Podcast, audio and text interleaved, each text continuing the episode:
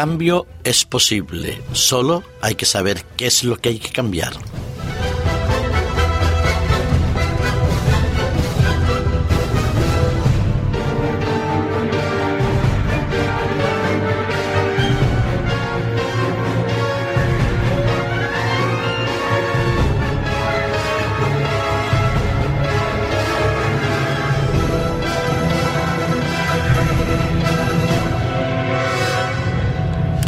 Cada vez que leemos una noticia que nos trae a colación los avances de la ciencia, el desarrollo tecnológico o en el cambio de la medicina los posibles o grandes logros que la medicina hace, si es para el bien de la sociedad, de las personas, nos alegramos, nos asociamos, los apoyamos y es más, procuramos divulgarlo de la mejor manera posible. Pero no todos los avances de la ciencia ni los avances de la medicina son los que realmente deberían ser avances. Más bien son deformaciones de planes y de proyectos superiores que corresponden a Dios y no a los hombres, la realización de ellos. Si la medicina nos trae una nueva terapia, una nueva técnica o un nuevo implante, que permite regenerar los órganos, darle una mejor calidad de vida a las personas y al mismo tiempo restablecer su equilibrio psicoafectivo, decimos bravo, estupendo. Felicitamos al equipo médico que ha realizado la operación o el tratamiento o el descubrimiento. Pero hoy en día, a veces hemos pasado del límite del avance simple y llanamente humano en favor de la medicina y en favor del ser humano a llegar a querer ocupar el lugar de Dios, a tomar decisiones que implican el futuro de las personas sin medir las consecuencias y sin valorar las verdaderas razones que nos motivan a ellos. Sí, jugamos a ser Dios tenemos el complejo de Dios, dicen algunos. Queremos saber lo que es mejor para el otro entrando en la mente de las otras personas ya sea manipulándolas, utilizándolas o queriendo presionarlas para que tomen las decisiones que a nosotros nos gustarían. Y empleamos entonces tratamientos farmacológicos, intervenciones quirúrgicas y así nos sentimos satisfechos y decimos, lo hemos logrado, hemos cambiado. Es bien sabido que en el fondo de la naturaleza humana existe un alejamiento real y potencialmente increscendo del plan original de Dios.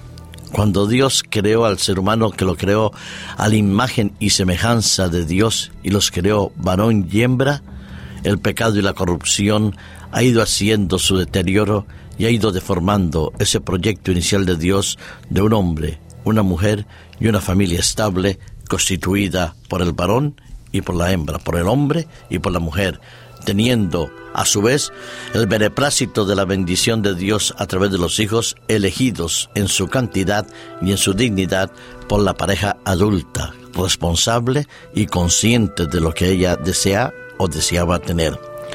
Sin embargo, la sociedad cambió. Comenzamos a considerar lo malo bueno y lo bueno malo se fueron estableciendo normas y pautas de comportamiento en el ser humano desde el jardín de Edén cuando cayó Adán y Eva hasta nuestros días. Se dio por bueno la unión entre hombre y mujer, entre un hombre y varias mujeres, entre varias mujeres y un hombre, entre dos seres del mismo sexo. Y así se convivió.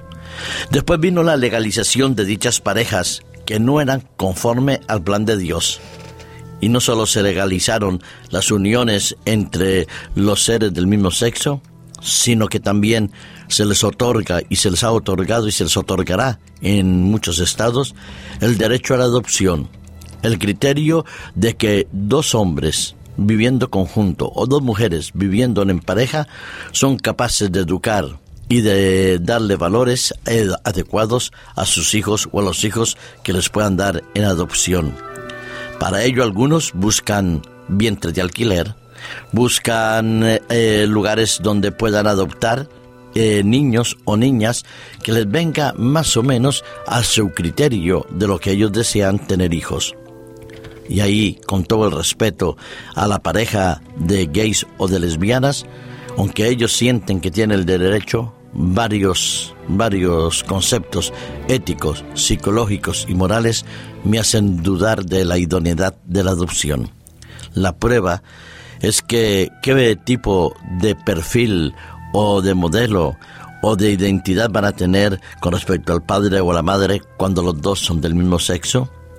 ¿Qué valores se le van a establecer relacionados con la Biblia, con la moral o con la sexualidad si no hay una identidad clara y bien definida? A veces, esas situaciones ambiguas, lejos del plan de Dios, convierten entonces las noticias del día en algo quizás a reflexionar y a evaluar por nosotros. Hace poco la cadena, la CNN, desataba una intensa polémica en los Estados Unidos al difundir el caso de un niño de 11 años llamado Thomas Lovell, al cual sus madres adoptivas desde la edad de los 8 años le habían dado un tratamiento hormonal para cambiarle de sexo. Esto es, el niño de 8 años, según las madres, que habían reconocido que siempre querían y habían querido que Tomás fuera una niña, a los 8 años ese niño jovencito, infantil, le dice que quiere ser niña y ellas comienzan a darle un tratamiento hormonal para convertirlo en niña tal cual lo deseaban en su corazón. Después de muchos años de tratamiento, ya Tomás no se hace llamar Tomás, sino se hace llamar Tami. Indudablemente, la polémica está servida. Para las madres, ellas dicen que hicieron lo mejor, que le dieron el tratamiento hormonal adecuado. Para los médicos y los psicólogos de otros conceptos mucho más tradicionales, ortodoxos, dicen que no, que ese niño no necesitaba un tratamiento hormonal, sino una atención adecuada, una orientación psicológica evaluada por personas bien preparadas y al mismo tiempo la falta de un modelo claro de lo que la paternidad y la maternidad le convertían en un niño con una cierta eh, anomalía en su percepción de la vida y con una cierta deficiencia en su equilibrio emocional. Así es, el debate está servido. Dios no quiso nunca que eso fuera así. Hay un cambio indudablemente que la palabra de Dios nos dice, nos presenta. No se trata del cambio de sexo. Si hoy soy hombre, mañana seré mujer. O si soy mujer, mañana seré un hombre. Si soy un niño varón, mañana me convertiré en una niña. No, no ese es el cambio el que la Biblia plantea plantea el cambio del corazón, de la transformación del ser humano en algo que es digno y que refleje la imagen de Dios no puedo leer porque el tiempo no lo permite. Pero en 1 Corintios capítulo 6 yo os invito para que leáis todo el capítulo, pero sobre todo a partir del versículo 5 para que podamos entender qué es lo que él nos dice. Pero me detendré en el versículo 11, cuando Pablo dice que si nosotros en el pasado vivimos de una determinada manera o fuimos de una determinada manera o actuamos de una determinada manera, no siempre tendrá que ser así. Porque dice el apóstol Pablo, y esto eréis algunos de vosotros. Me habéis sido lavados, habéis sido santificados, habéis sido justificados en el nombre del Señor Jesús y por el Espíritu de Dios. Sí, ese es el cambio que Dios desea operar en nuestra mente y en nuestra conciencia y en nuestra forma de vivir. Un cambio de vivir alejados de Dios para ser verdaderamente hijos de Dios. Que Dios nos ayude, nos guarde y nos transforme conforme a su voluntad y no a la voluntad de los hombres.